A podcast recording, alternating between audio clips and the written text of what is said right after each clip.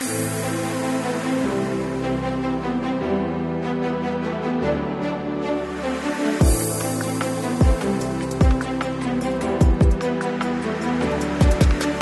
pagamento é um assunto que permeia as nossas vidas a quase todo instante. Nosso trabalho se quantifica enquanto recebemos. O nosso orçamento dita onde moramos, o que comemos. Se torna, além de tudo, um indicador social. Mas a realidade é que sejamos bilionários ou desempregados, todos nós utilizamos o pagamento em nossas vidas. Para intermediar a nossa relação com a moeda, existem as instituições financeiras ou de pagamento, que, conforme o caso, nos permitem realizar transações, investimentos e saques. Cada vez mais as pessoas encontram facilidade e comodidade em serviços de pagamento que estejam disponíveis por meio de meios digitais, deixando para trás o dinheiro, tanto em cédula ou espécie e também em moeda. Chamaremos de bancarização o processo de aumentar o número de pessoas na sociedade que têm acesso a serviços de pagamento por meio de uma instituição. E esse vai ser o nosso assunto de hoje. Para conversar sobre isso, a gente tem dois convidados. O primeiro, Eduardo Barreto, vice-presidente de desenvolvimento de negócios da Visa do Brasil e que já acumula mais de 20 anos de experiência no setor de pagamentos. E também a ilustre presença de Celso Leonardo Barbosa, vice-presidente de varejo da Caixa Econômica Federal. Eu sou o Mark Tawil e hoje o nosso papo vai ser sobre bancarização esse é mais um episódio de O Amanhã Hoje, o podcast oficial da Visa do Brasil. Seja muito bem-vinda, seja muito bem-vindo. Eduardo, Celso, sejam muito bem-vindos em O Amanhã Hoje. Para a gente começar bem, então, já vou perguntar se a minha definição sobre bancarização está correta. Que fenômenos englobam esse movimento? Qual é a importância da gente ter cada vez mais pessoas dentro do sistema de pagamentos do país? Vou começar com você, Eduardo. Bom, Marco, prazer estar aqui. É, com certeza, a, a, definição de que, o, que a bancarização, o processo da inclusão da população no sistema financeiro nacional está correto. Né? É, e é muito relevante que isso aconteça da maneira mais ampla possível. Na verdade, a bancarização significa também inclusão social, significa possibilidade de acesso a uma série de coisas, como gestão do próprio dinheiro, acesso a bens de consumo, ainda mais no mundo é, digitalizado como o nosso, onde o e-commerce passa cada vez mais a ter um papel super relevante na sociedade. Perfeito. Celso, você compartilha da visão do Eduardo? Compartilho. Eu acrescentaria que, para nós aqui da Caixa Econômica, a inclusão, a bancarização além da questão da inclusão financeira, traz cidadania no seu ali ambiente, na sociedade, no Brasil e no mundo, porque é uma bancarização, no nosso caso aqui, a gente acredita em bancarização digital. Né? É o respeito ao cidadão, ao nosso cliente, um cuidado com ele, com segurança para ele ter acesso. Acesso a essa palavra, e aí ele não tem mais essa fronteira ali, ele vai ter coisas de tanto de redução de custo como um ganho muito maior de escala e estar tá conectado, tendo acesso ao, aos produtos que ele merece ter. Eu gosto muito dessa tua visão do digital, porque eu vejo que não é mais o futuro, né, Celso? É o presente. E quando a gente fala dessa noção de importância de bancarização, ou seja, como é que as instituições financeiras tão tradicionais, como é o caso da Caixa, me explica como é que, na tua visão, elas podem fomentar, então, a utilização de cartão e de forma de pagamento digital. Como que é isso na tua concepção? Aqui na Caixa a gente fez o Caixa Tem, para ser uma coisa simples, um app leve para qualquer tipo de, de celular para ele poder ter, porque a, a sociedade, né, a população tem, às vezes, do mais antiguinho ao mais novo, e aí, nesse app, o cara poder, poder fazer, ter todos os meios de pagamento, nós revolucionamos aí juntos é, para poder colocar é, até meios novos de pagamento. O cara poder ter um cartão de débito virtual, ele poder fazer pagamento no meio da pandemia sem encostar na maquininha. É, ou seja, uma série Pix integrado, outras coisas, QR Code. Então, uma maneira dele poder ter num app, uma coisa fácil no celular dele, ele não precisar ter outro mecanismo senão o celular dele para ter o consumo, não precisar tirar o dinheiro da conta e usar no seu dia a dia para um consumo muito peculiar que ele tem. A impressão que eu tenho, Celso, aí você me corrige como especialista, por favor, é que houve sim grandes precipitações em relação a várias coisas nessa pandemia. A gente está em pandemia, é bom que se lembre. No teu setor, no setor de instituição bancária tão relevante e tradicional, caminhando para o digital, também foi desse jeito? Sim, não tem dúvida. As pessoas. É... Aqui, por exemplo, havia um desafio da gente bancarizar, trazer 5 milhões de pessoas invisíveis, chamados invisíveis, público vulnerável. Nós trouxemos mais de 38 milhões. Na verdade, foi um pagamento do primeiro auxílio de 68 milhões. Hoje nós temos 107 milhões de contas digitais de graça, como a gente vai é, pode depois aprofundar, para ele poder usar esse meio, poder não sair daquela sua comunidade. Às vezes a transferência de um município, a gente está falando aqui de vários municípios no Brasil todo, a gente tem é, municípios que são cortados por rios, por é, dunas, e para ele fazer é muito custoso ficar longe, inclusive a questão do consumo, ele consumir naquele município onde ele está e não onde ele foi receber. Então, apesar da capilaridade da Caixa ter aumentado também no presencial, que é muito importante, estamos aí colocando 200 agências novas, a aposta no digital é onde dá escala e dá essa cidadania de bancarização e inclusão digital. Interessante, olha os números. Eduardo, e aí, escutando o Celso falar e eu pegando um pouco da tua grande experiência, quero te ouvir também em relação a isso. Quando a gente fala em relação ao uso dos cartões, quando a gente, enfim, escuta uma explicação dessa, a gente não tem muita dimensão do tamanho, que são 107 milhões de contas, é a metade do Brasil. Porém, quando a gente fala de uso de cartão, remete sim a recompensa, a incentivo, a um novo sistema que vai sendo capilarizado pouco a pouco. Na tua visão, como é que a gente pode fazer isso? Como é que a gente pode ampliar? É por meio de campanha a adoção dos cartões e de outros meios de pagamento digitais? Temos a questão é, referente ao uso do dinheiro que ainda é muito forte, apesar de todo o processo de digitalização recente, apesar dos 107 milhões de pessoas que hoje têm o Caixa Tem instalado nos seus é, é, celulares, o uso do dinheiro em espécie, do dinheiro de papel, ainda é muito presente, né? principalmente nas classes menos favorecidas, porque há um entendimento das pessoas de que o dinheiro lhe dá um poder de compra ou um poder de negociação melhor uh, do que ou dá acesso a um, um, um preço melhor, coisas do tipo. Para a gente combater esse tipo de entendimento, a gente tem que, então, mostrar que usando os meios eletrônicos de pagamento, ele pode ter isso um pouco mais. Né? A Visa, por exemplo, ela lançou agora uma série de benefícios voltados para esse consumidor em especial, mas atende a todo o portador de um cartão, certo? E, e que benefícios são esses? Hoje a gente está em três pilares é, que são segmento de educação, onde você pagando com um cartão Visa, você tem acesso a cursos, universidade, valores mais em conta do que você encontra no mercado.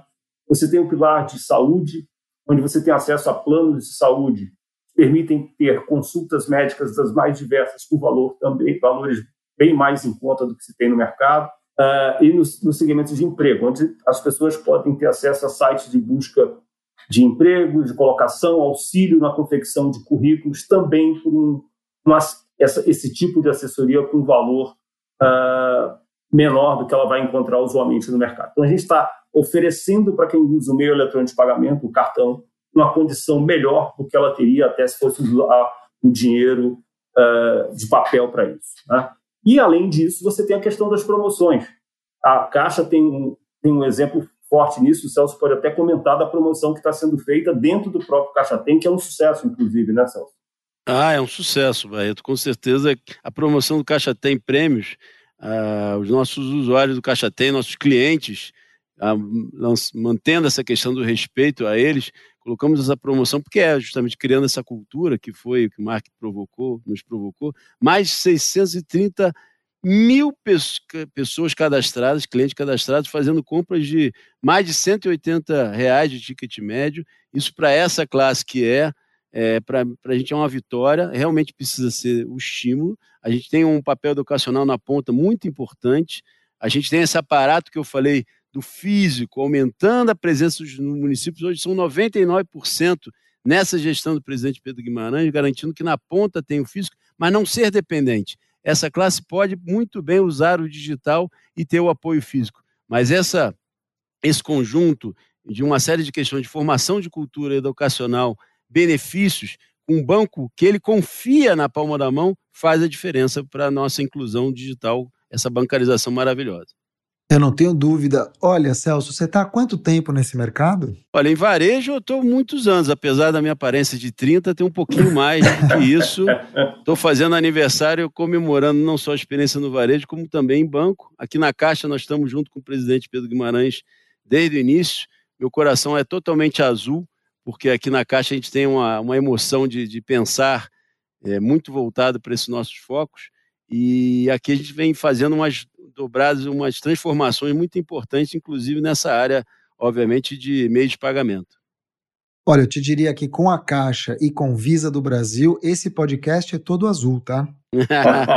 muito bom, Marco. Eu te perguntei porque eu queria saber da tua visão, como um homem de varejo, mas também agora do setor bancário que está se transformando, se a utilização do dinheiro está com os dias contados. Estou falando papel mesmo, espécie. Eu acho que, é, como o Barreto tinha comentado, acho que é uma evolução, cada vez vão usar mais o plástico digital. A gente ainda tem uma formação muito grande por conta dessa diversidade do nosso país. São vários Brasis, como a gente fala em vários, nós conhecemos a ponta, o presidente faz questão de conhecer na ponta, são mais de, são 101 finais de semana fazendo Caixa Mais Brasil para a gente estar tá lá na ponta. Ele vai num lado, às vezes outros, eu, por exemplo, estava em, em Palmas, em quilombolas, onde as pessoas já estão usando o digital, até por, pela falta de acesso. Então, estão pedindo mais internet, o governo está colocando programas de internet também na ponta.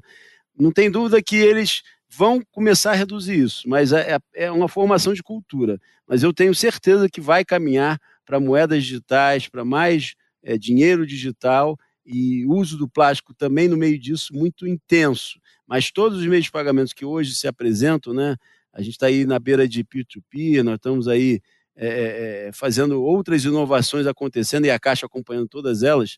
Acho que isso aí é um, é um belo momento para mostrar o quanto a sociedade está mudando em relação a essa questão.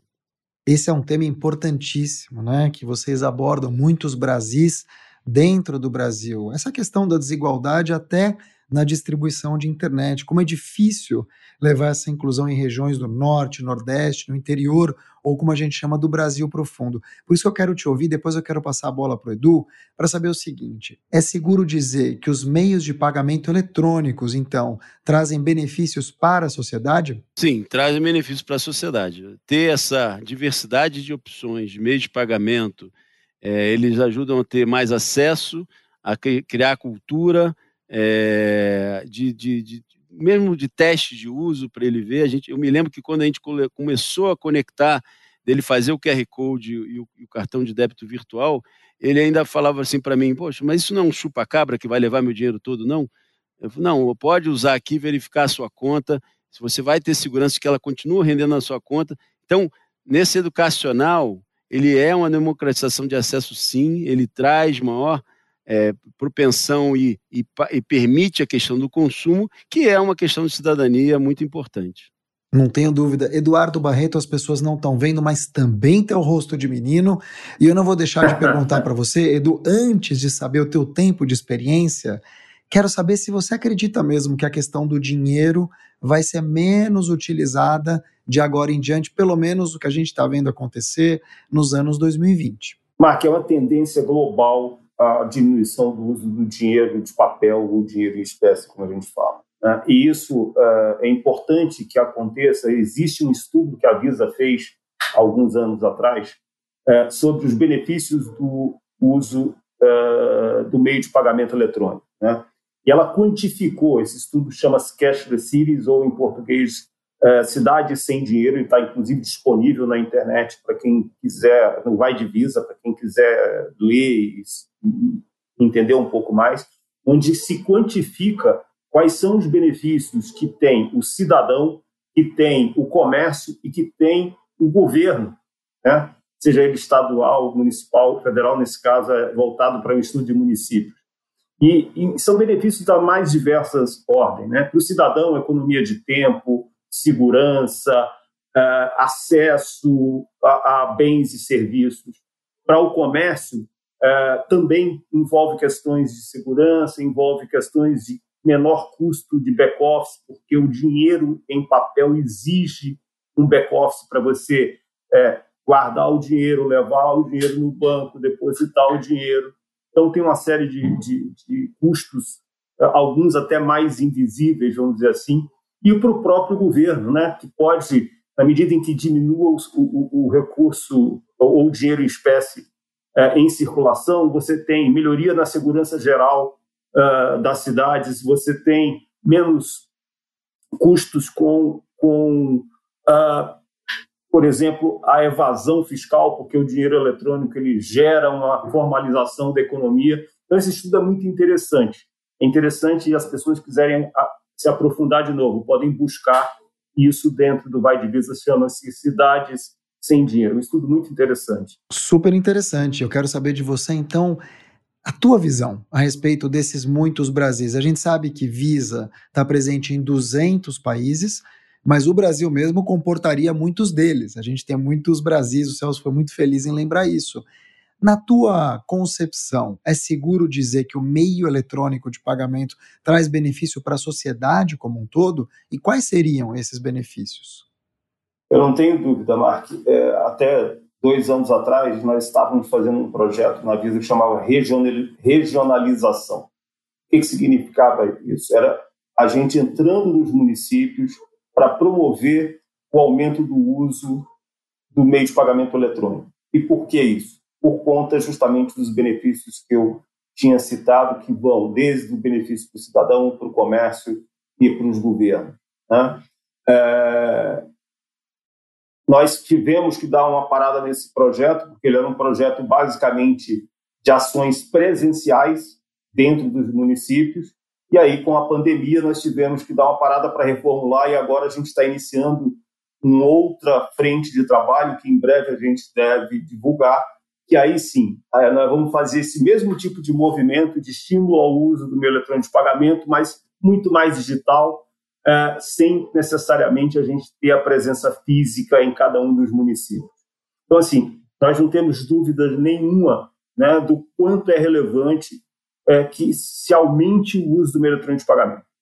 E o cidadão, como já foi dito algumas vezes aqui pelo Celso, em função do acesso, em função da redução dos custos de necessidade de sair de um município não assistido para outro para fazer um saque, da segurança de não ter o seu dinheiro é, eventualmente roubado quando está saindo de um banco, e até mesmo da manutenção das economias locais, porque hoje a gente tem uma realidade com o chamado cangaço moderno, que ainda, infelizmente, existe, né? explosão de caixas eletrônicos no interior, cidades vão ficando desassistidas e as pessoas que só têm o hábito de usar dinheiro têm que se deslocar para outra cidade, sacar o dinheiro, o que, que elas fazem? Elas consomem nessa outra cidade. E a gente viu cidades é, tendo seu comércio simplesmente é, se deteriorando rapidamente por conta disso. Então, assim, é muito importante que a gente consiga levar a todos esses Brasis aqui citados, é, a gente consiga intensificar o uso do meio eletrônico de pagamento, como forma de manter a economia local, como forma de dar acesso àquela população aos mais diversos bens e produtos de consumo que às vezes ela não consegue encontrar localmente.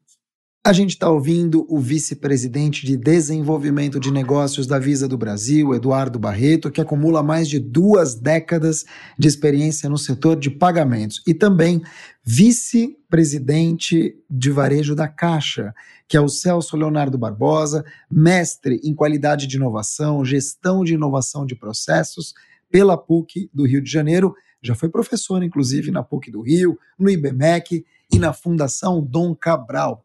Olha só, a gente tem uma sessão do nosso podcast chamada Fato ou Mito. Então eu faço uma pergunta e vocês respondem se é fato ou se é mito e justificam o porquê. Primeira pergunta vai para você, Celso. Para ter conta em banco, é preciso pagar anuidade? Fato ou mito? Mito, mito. Na verdade, a gente tem a conta social digital que foi o sucesso aí, junto com o auxílio, e agora está se transformando no Banco Digital da Caixa, ela é totalmente gratuita. Ela foi disponibilizada para o brasileiro e ela é conta para ser usada, com depositar, usar no seu dia a dia. A gente está vendo também nos meios de pagamento a questão da anuidade, que é outra realidade, né? cartões sem anuidade colocados no mercado por nós. Então é mito. Olha, Edu, todo tipo de conta precisa pagar várias taxas complicadas para manter. É assim também nos meios eletrônicos de pagamento? Mito. É, a própria resposta do Celso agora há pouco exemplifica isso. Você hoje tem contas que você pode movimentar sem taxas nenhuma e que te permite mandar dinheiro, receber dinheiro, pagar contas. É, mito. Celso, banco só serve para guardar o nosso dinheiro e devolver quando a gente precisa. Mito ou fato?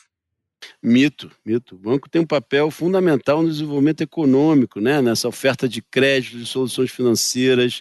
Para as empresas, o que a gente fez com as MPS, são 35 bilhões emprestados para mais de 300 mil empresas durante a pandemia, com recursos de subsídio, para gerar completamente a economia num cenário que podia ser é, muito ruim de tragédia, um cenário que manteve trabalho e renda, manteve a economia gerando em todo o país. Portanto, mito. Edu, quando a gente fala de hábito de consumo, seja para meios digitais de pagamento ou até no serviço bancário do brasileiro, ele é o mesmo no país todo? Fato ou mito? Para mim, mito. Uh, existe diferença, sim, uh, no, nos hábitos de consumo. Existe diferença em relação a qual canal preferido para esse consumo de serviços bancários. Por exemplo, não sei se o Celso sabe, mas há mais de 20 anos atrás eu trabalhei na Caixa Econômica Federal e eu fui responsável pela rede lotérica, que foi o principal canal à época e hoje continua sendo um diferencial importante que foi desenvolvido como alternativa às agências. E eu me lembro de uma pesquisa feita lá nos anos 90, onde é, essa frase nunca mais eu esqueci. A pessoa dizia assim: eu prefiro usar a, casa lotérica porque ela parece banco, mas não é banco. Olha. Né? E isso demonstrava nitidamente que tinham pessoas que tinham um certo constrangimento, por exemplo, de buscar uma agência, mas se sentiam à vontade dentro de uma casa lotérica. A casa lotérica até hoje é um grande canal de distribuição de serviços financeiros, né? Então, assim, eu apenas dei um exemplo aqui, mas os hábitos de consumo eles são diferentes, variam é, de acordo com a faixa etária da população, variam de cidade para cidade, de região para região. Historicamente, tem bastante tempo também, mas o Sul, por exemplo, usava pouco cartão de crédito. E o, e o Norte usava mais do que o Sul, por incrível que pareça. Hoje essas coisas estão muito próximas. Mas, é, é, é sim, para mim é mito e os hábitos de consumo de serviço bancário é diferente, varia de local para local, de idade, coisas desse tipo. Grandes revelações, hein, Celso? Essa você não sabia por parte do Edu, hein? Sabia e comemoro sempre. Isso aqui é raiz. Para finalizar, então, Celso, é possível que os bancos ofereçam serviços personalizados de acordo com o perfil de cada cliente? Sim, é um fato. Para nós é um fato. A Caixa é o banco de todos os brasileiros, mas também entende segmentações, entende a maneira de atender personalizando, como o Eduardo citou, nós temos uma rede de 13 mil, mais de 13 mil lotéricas. Nós temos também uma rede da Caixa também, que é são os CCAs, o Caixa Aqui, o correspondente exclusivo da Caixa, que faz um trabalho na habitação, que é um outro tipo de segmentação importantíssimo. 90% da habitação no país tratado de forma segmentada e da maneira que ele busca o que o foco no cliente. Nós temos também tratamento ligado ao agro, que nós estamos entrando no mercado agora muito forte. 51 agências do agro sendo colocadas já de pé agora no mercado, fazer um tratamento segmentado. E para complementar, a gente vai desde o baixa renda, que a gente tem o Caixa Tem, tem toda a agência, tá, o atendimento nas agências, relembrando que a gente está botando mais, mais 130 e agora passando para 200 novas agências físicas, além do atendimento digital, nós temos o atendimento que vai desde a baixa renda, passando pela média indo na alta e chegando ao private. A Caixa também tem o banco, o private, que é a parte, além do da banco do atacado, para poder ter as pessoas de todos os brasileiros, inclusive as de alta renda. Qual é a importância, Celso, aproveitando então o teu gancho aqui, do débito nessa questão da bancarização? Porque a gente está voltando no tempo e está me lembrando o quanto, muitos anos atrás, eu aderi, por exemplo, e eu falo devo representar muita gente aqui, ao chamado dinheiro de plástico. Hoje, claro, muita coisa mudou, tem a tokenização, tem a aproximação, a gente tem os cartões de crédito, enfim, de múltiplas formas e variedades, as criptomoedas que vão vir. Agora, o débito ainda é muito importante, especialmente nesses rincões do Brasil e, por que não, na área urbana. O débito é fantástico. A gente, ano passado, teve o recorde, ganhou vários prêmios à Caixa Econômica aqui na gestão do Pedro, presidente Pedro Guimarães, por conta de ter lançado, antes mesmo do auxílio, o cartão de débito virtual da Caixa. Então ele começou com e-commerce, depois nós integramos a todas as maquininhas, todas as adquirências do mercado, e isso foi uma, uma, um, uma liberdade para quem estava, não queria tocar na maquininha, queria consumir, não não, não queria pegar o dinheiro, ir no seu comércio, fazer o seu consumo, seja online, seja fisicamente no comércio, Realmente o débito ele acompanhou quase que a identidade do brasileiro. Isso é uma, uma, forma muito importante quando ele saca aquele cartão de débito e mesmo com a entrada do Pix, ele não perdeu a força. Ele tem uma força muito forte. Ele é muito representativo. Nós estamos aí com, com a Visa fazendo um trabalho fantástico também no Caixa Tem. Isso é muito forte para o cidadão. Ele ter o débito dele, poder usar esse cartão, reconhecer com o nome dele, poder passar. Olha, eu, eu, vejo isso mais do que só um consumo diário. Eu vejo o prazer dele sacar aquele cartão da caixa de débito e poder consumir. Para mim, isso é um orgulho muito forte a gente ter colocado, é, um, um, é, colocado muito forte o débito do mercado como a gente é no Brasil. Marco, eu queria só complementar aqui o, a, a, resposta do Celso. É, o débito, eu costumo dizer o seguinte: cartão de crédito nem todo mundo tem. Mas todo mundo que tem uma conta em banco, seja ela uma conta corrente, uma conta de poupança, tem um cartão de débito na mão.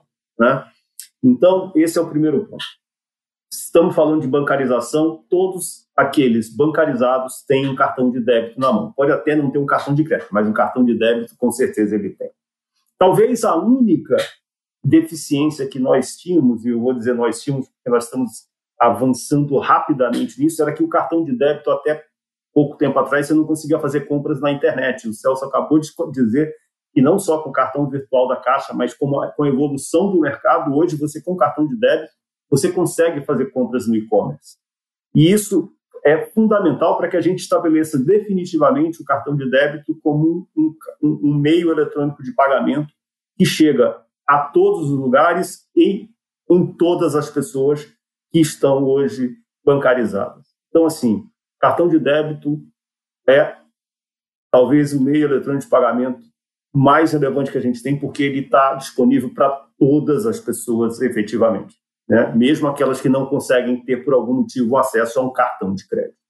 Esse é um excelente ponto, Edu, porque eu quero saber do Celso, então, se com essa maior bancarização, as pessoas com cartões diversos, se esses novos entrantes já aderiram no mundo online. Quando eu falo online, é a compra no e-commerce, a transação até como vendedores, porque o que a gente viu e tem visto nessa pandemia é uma migração de muita CLT para o mundo do empreendedorismo, ou seja, se compra, se vende, entra muito essa questão dos cartões virtuais quando a gente fala de caixa econômica? Sim, não tem dúvida. A gente, nessas visitas pelo Brasil, do Caixa Mais Brasil, o presidente, eu, é, como eu falei, estava agora é, num, num quilombola que é, botou no mercado aquele, aquele capim dourado fantástico ali uhum. de, do, Tocantins. Tocantins ali.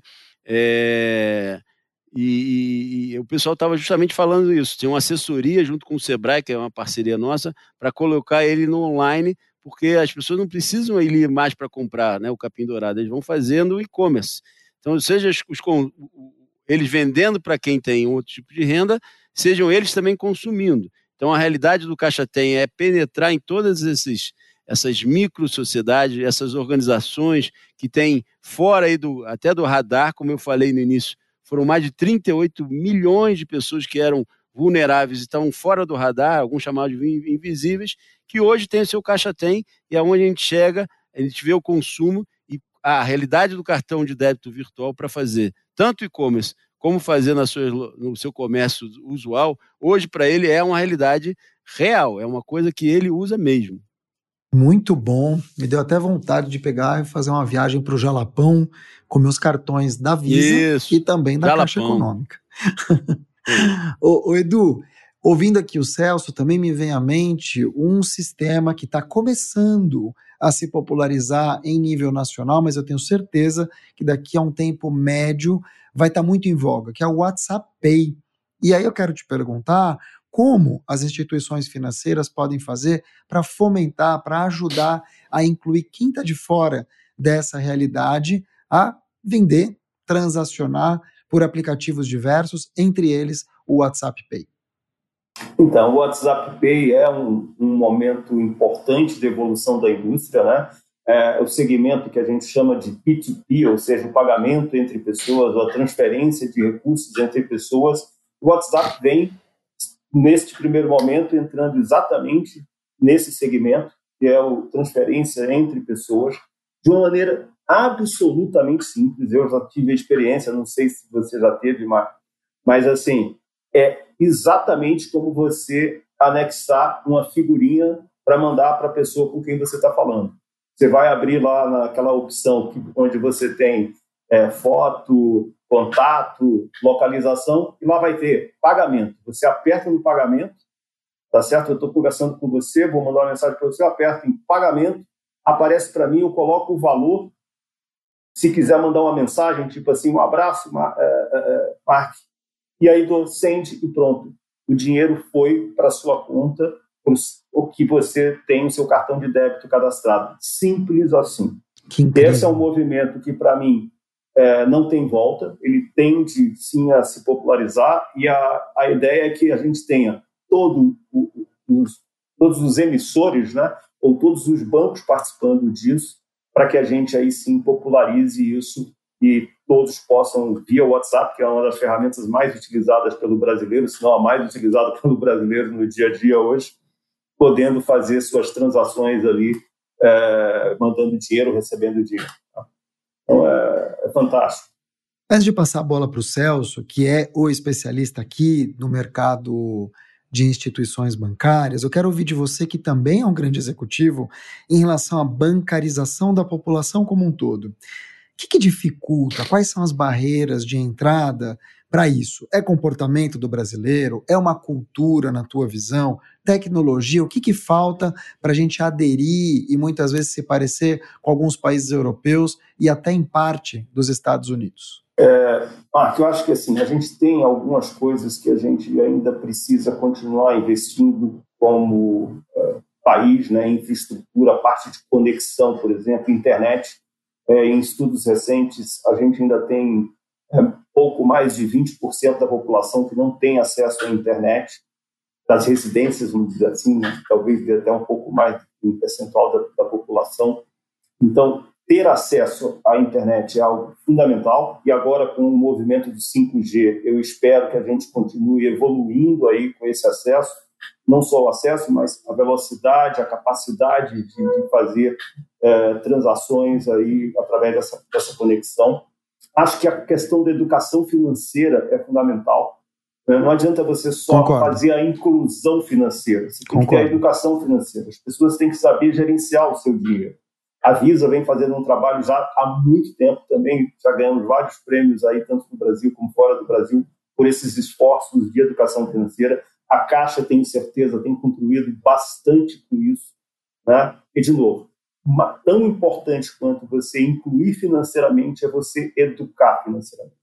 Para que a pessoa saiba maximizar o uso do dinheiro dela, né, para que evite o superendividamento, uma série de outros problemas que podem advir da falta de educação financeira. Então, eu diria que, em, em em questões de infraestrutura, a gente tem a, a, a questão, especialmente, da conexão, que precisa continuar se investindo e ampliando isso para chegar a todos os pontos do Brasil distintamente, e você tem junto a educação financeira para essa grande quantidade de pessoas que foram bancarizadas aí mais recentemente ainda com a questão da pandemia, né? Celso, você deve estar tá tomando um banho de Brasil aí nos últimos meses, né, conhecendo de ponta a ponta. Imagino que uma empresa como a Caixa Econômica, que está capilarizada em Brasil inteiro, do Iapoque ao Chuí, deva te ensinar e te ensinar muito, apesar da sua grande experiência já no varejo. Mas eu quero te perguntar, pegando carona nessa resposta até aqui do Edu, em relação aos entraves para a gente se bancarizar enquanto brasileiro? Porque no limiar da pobreza, imagino eu que as dificuldades financeiras impeçam que as pessoas abram contas como um todo, ou seja, já ficam de fora do processo de bancarização. Como você está dentro, você pode contar aqui o bastidor para a gente. Como essas pessoas que hoje estão à margem podem se bancarizar e quais são as dificuldades maiores para isso? É mesmo como o Edu citou aqui, a questão da internet, tem uma questão comportamental, a gente vê isso acontecer por conta de tecnologia ou de cultura? Não, sem dúvida, Eduardo já matou a pau falando da questão tanto do acesso, a questão da, da internet. Realmente, em alguns lugares, o, o acesso à internet é muito precário, por isso que o governo está fazendo um projeto de, de praças e colocando acessos de Wi-Fi para chegar aí no ritmo do 5G quando chegar. É, e, e, acompanhando isso, um trabalho que a gente faz muito forte aqui, que o Eduardo também citou, a questão da educação financeira, criar essa cultura as pessoas saberem, não terem esse medo de utilizar, como acessar. Obviamente, os jovens têm, às vezes, mais, mais facilidade de, de, de acesso, de usar o celular, a população mais velha ainda tem um pouco mais de dificuldade. Isso é um trabalho constante que a gente tem na ponta, que a gente coloca o nosso pessoal lá na ponta fazendo educação, a gente indo nesses lugares para fazer, mas é por aí. Agora, o caminho tem uma plataforma muito clara que isso vai acontecer. Porque quando a gente está mexendo com esse tipo de baixa renda, com esse nosso cliente maravilhoso da ponta, a gente vê que a reação é muito positiva. Então a gente vê que o caminho, essa esteira está colocada, realmente continuando esse trabalho de educação financeira, de mais infraestrutura para a internet e a criação dessa cultura, a coisa vai cada vez mais acontecer. E, obviamente, como eu falei, repito, porque para a gente é muito importante, o digital isso no mundo é um sucesso, mas para a Caixa Econômica isso é um mantra aqui do presidente Pedro. A gente tem a questão digital, mas definitivamente precisa de ter um acesso físico. A Caixa Econômica está disponibilizando isso porque é no equilíbrio dessa questão do físico e do digital que vai criar uma cultura cada vez melhor. E aí vai, o físico pode ficar mais sobre experiência, mais consultivo, o outro mais commodities, a coisa vai se reequilibrar, vai se organizar melhor. Qual foi o impacto, então, Celso, da pandemia? A gente está há 16 meses em pandemia, ela está arrefecendo, mas é por onda, não vai terminar agora, mas eu tenho certeza que ela impactou muito a utilização do serviço bancário como um todo. Caixa Econômica Federal não é diferente. A gente teve a questão do auxílio emergencial, que salvou muitas vidas, fez com que as pessoas criassem contas, utilizassem inclusive o aplicativo da Caixa. Comenta um pouco para a gente, então, os aprendizados nessa história toda e se a pandemia, eu não vou falar que ela foi boa, porque não dá para a gente citar uma pandemia com algo bom, mas ela trouxe aprendizados, ela tem um lado que a gente chama, entre aspas, de positivo? É, olha, a gente acredita muito que crise também é oportunidade. E o, e o respeito, o foco no cliente trouxe a gente a transformar realmente o que poderia só ficar em crise em uma grande oportunidade do digital na Caixa que antigamente não existia, a gente colocou hoje e em menos de um ano nós tínhamos já 107 milhões de pessoas, como eu falei, no aplicativo Caixa Tem. Isso é uma coisa muito rápida de uma resposta. A gente, na verdade, vem. A Caixa nunca teve tanto lucro como uh, atualmente, mesmo com a, com a, questão da pandemia, que é uma questão da gestão, de como você focar no cliente, focar em, em, em, setores como a habitação, que cresceu durante a pandemia, como o agro, que é o que a Caixa também está investindo agora, que cresce absurdamente, como a MPE, a micro e pequena empresa, que é o que alimenta realmente o mercado. Né? Uhum. As grandes são poucas, mas a MPE está no Brasil inteiro. Então, nesses focos de atuação de gestão, a gente teve uma reação muito importante. E é importante dizer, mais lucro, mais resultado para a sociedade, com muito mais ação social nas comunidades, inclusive com patrocínio ambiental. É muito importante. Para nós, esse aprendizado foi incrível. Eu acho que ter o sistema financeiro, que a gente também, obviamente, trabalha com muitos outros grandes bancos, S1, S2 e, e alguns outros entrantes, a gente vê que, como um todo, teve bastante aprendizado. Alguns tomaram mais susto do que realmente reagiram. É, aqui na Caixa, a gente teve essa grata liderança do presidente para a gente poder seguir e tocar em frente cada vez mais forte. E você Mark, sente queria... que Perdão, eu ia acrescentar algum, alguns efeitos, é, vamos chamar de efeitos colaterais né, é, interessantes que aconteceram nesse, na pandemia, em especial em relação aos pequenos estabelecimentos que começaram, vou chamar assim, a se digitalizar ou a digitalizar as suas vendas, seja entrando em marketplaces, né, que esse modelo de marketplace é, permitiu a entrada de muitos, de milhares de pequenos estabelecimentos que antes só vendiam fisicamente, passarem a vender pelo e-commerce com questões de logística sendo resolvidas pelos gestores dos marketplaces, seja por delivery.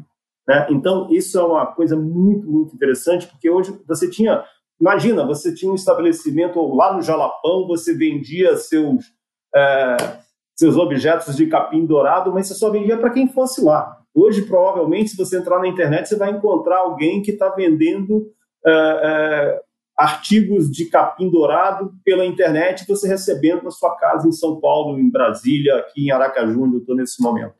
Então, assim, acho que esse foi um efeito muito relevante, que foi a entrada dos pequenos estabelecimentos também no e-commerce, ou a venda né, através de canais digitais para o, o pequeno uh, estabelecimento que é o motor da nossa economia aí, vamos dizer assim, né? O small business ou os pequenos negócios giram uma parte importantíssima da economia brasileira. Muito eu vou bom. fazer uma pergunta a você então, Edu, que eu já sei a resposta, mas eu quero que você discorra sobre ela. Isso vem para ficar.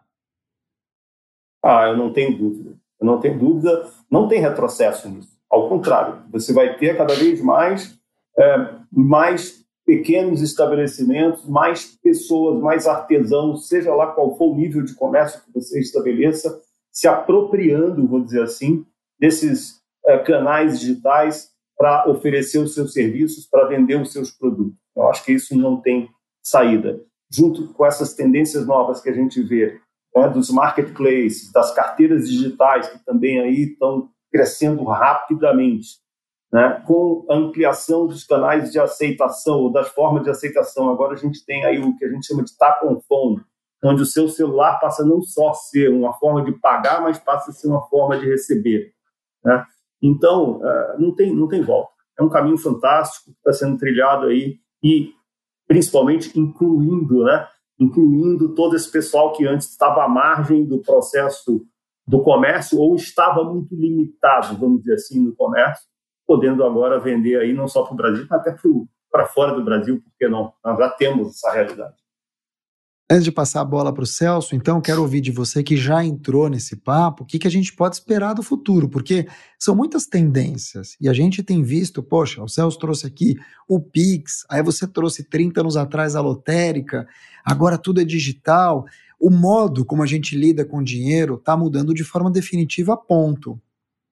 Mas que tipo de melhoria a gente pode fazer? Que modelo a gente vai encontrar daqui em diante, pelo menos nesses anos 2020, hein, Edu? É um modelo híbrido? Vai mudar? Vai misturar o digital e o presencial? Eu gosto muito de um conceito que eu vi algum tempo atrás, chama de physical, né? que é a conjunção do físico com o digital. Provavelmente a Caixa está experimentando muito isso. Né? É, você pode, por exemplo, tem, eu não sei se a Caixa tem, mas eu sei que no, no, no, sistema financeiro hoje você tem agências que não trabalham com dinheiro, mas ela existe, ela está lá para prestar o atendimento, mas você não consegue depositar dinheiro de papel nem retirar dinheiro lá dentro. Uhum. Esse é um movimento que se inicia em alguns pontos do país e fora do Brasil, isso é bastante comum em alguns países. Então, assim, primeiro, eu acho que o físico, não é que o digital veio para acabar com o físico, não as experiências, como foi dito pelo Celso, elas, elas são complementares e elas são super importantes, tanto na parte do contato, quanto na parte presencial, quanto na parte digital. Então, eu acho que esse é o primeiro ponto. Há uma convergência, há uma possibilidade muito maior hoje de você ter acesso aos bens e serviços canais diversos e que se comunicam. Ah, eu falei também do P2P, do uso de, de, de apps de mensagem para transferência de recursos, como o próprio Pix, é, que estão vindo aí e continuam se expandindo. A gente tem a questão do pagamento por aproximação, que traz uma experiência fantástica de uso, que é fundamental, né? Aquilo que pega é aquilo que é bom de usar. Você tem na Austrália hoje nove, quase em torno de 95% dos pagamentos com cartão na Austrália são por aproximação. 95%, pouco Uau. mais do que isso. Aqui no Brasil, a gente já está chegando nos 15%, começamos outro dia. Em Brasília, a cidade onde eu moro, a gente já passou de 25% dos pagamentos presenciais por aproximação. Os marketplaces é outra tendência que eu acho que veio para ficar. A questão das wallets também, né? Cada vez mais aí, obviamente, vai ter uma, um processo de seleção é, de quais aquelas que vão permanecer no mercado. Mas uh, são essas as tecnologias que estão aí, que dão comodidade, que têm usabilidade, segurança. Né? Acho que é essa palavrinha chave. A Visa investe pesadamente nisso tudo isso que eu estou falando só vai para frente se você conseguir manter a questão da segurança da transação é, bem estabelecida. Não tenho dúvida, segurança é um ponto essencial dessas tendências todas. O que, que você vê para os próximos anos, hein, Celso? Olha, é, Eduardo já fez aí, já avançou bastante. Eu queria focar que a gente queria só acrescentar que a gente tem o desafio do Open Banking, né, que muda também o jogo. É, agora, o Open Bank, assim como várias coisas que o Eduardo é, trouxe mar maravilhosas, tem uma coisa que é um, um, eixo muito forte, uma âncora muito forte aqui na Caixa. É fazer o melhor produto com a menor taxa, para poder acessar para todos os brasileiros. É o banco da matemática, mas é o de todos os brasileiros. Então, nessas tecnologias, você imagina, a gente tem todas elas, mas você tem que ter produtos fantásticos para atingir todas elas como vamos entrar agora juntos, né? Vamos entrar com cartão de crédito da baixa renda no Caixa Tem digital. Ele vai poder ter ele entregue fisicamente se ele quiser o plástico, como a gente disse ao longo aqui toda a gravação do, do quanto ele tem o, é, é o plástico que ele vai usar e é muito importante, mas ele vai poder usar de forma digital o crédito, crédito para baixa renda, respeitando o limite que ele pediu nos laboratórios que a gente fez é, com os benefícios que tem o cartão de crédito comum. Isso é muito importante, você ter um produto como esse na mão de milhões de brasileiros. E o outro, que é muito revolucionário, que a gente vai fazer ainda esse ano, já começou, e eu muito emocionado de ter cumprindo um legado que o presidente Pedro quis colocar, a gente já começou com ele, que é o microcrédito totalmente digital da Caixa. Imagina, Mark, microcrédito que vai de 100 reais a 21 mil, mas normalmente o ticket é de mil reais, dois mil reais, cinco mil reais. Digital, passando por todos os processos de governança da Caixa, por todas as aprovações que ele precisa, ele já está sendo entregue, vai ser um legado que o presidente vai colocar nessa gestão da Caixa. E aí volta ao que, que o Eduardo estava falando. Todas essas opções, vocês com, a gente com produtos desse na mão, aí é o, é o fechamento realmente desse ecossistema maravilhoso, os meios, das novidades, da inovação, mas produtos que façam a diferença para o brasileiro. Antes da gente encerrar o nosso podcast, todos os convidados aqui falam de uma invenção que eles gostariam que existisse. Ela pode ser sobre qualquer coisa. É um momento mais descontraído para a gente poder encerrar. Me responde aqui, que coisa do amanhã, Celso, vou aproveitar você, que coisa do amanhã você gostaria de ter na tua mão hoje. Você pode inventar o que você quiser. E isso que você vai criar vai ajudar muita gente. É uma máquina que vai acabar, combina muito, e eu me emociono porque realmente sou de família humilde, vai acabar com os vulneráveis no Brasil. Vai acabar com o gap de pobreza e com essa diferença que ainda existe. E nós vamos conseguir com essa máquina, com muito trabalho, vamos colocar essa, essa máquina no ombro e vamos acabar com qualquer gap que tenha na sociedade e todos vão poder ter esses acessos, consumir, ter os seus direitos humanos, e a gente vai conseguir, porque já está sendo feito e essa máquina vai. É, é o meu sonho que a gente não tenha mais esse público, vão ter esse acesso, vão poder consumir, estar tá engajados, estar tá inseridos, incluídos uma cidadania real e efetiva. Ah, tomara que Deus e todo mundo lá em cima escutem as tuas os teus pedidos. Olha só, perguntando para você, Edu, que coisa do amanhã você gostaria de ter na tua mão hoje e por quê? Bom, primeiro fazendo um comentário em cima da fantástica invenção que o Celso está sugerindo. Né? Uma vez eu vi, é, li ou ouvi assim, tudo que o homem imagina é possível de ser feito.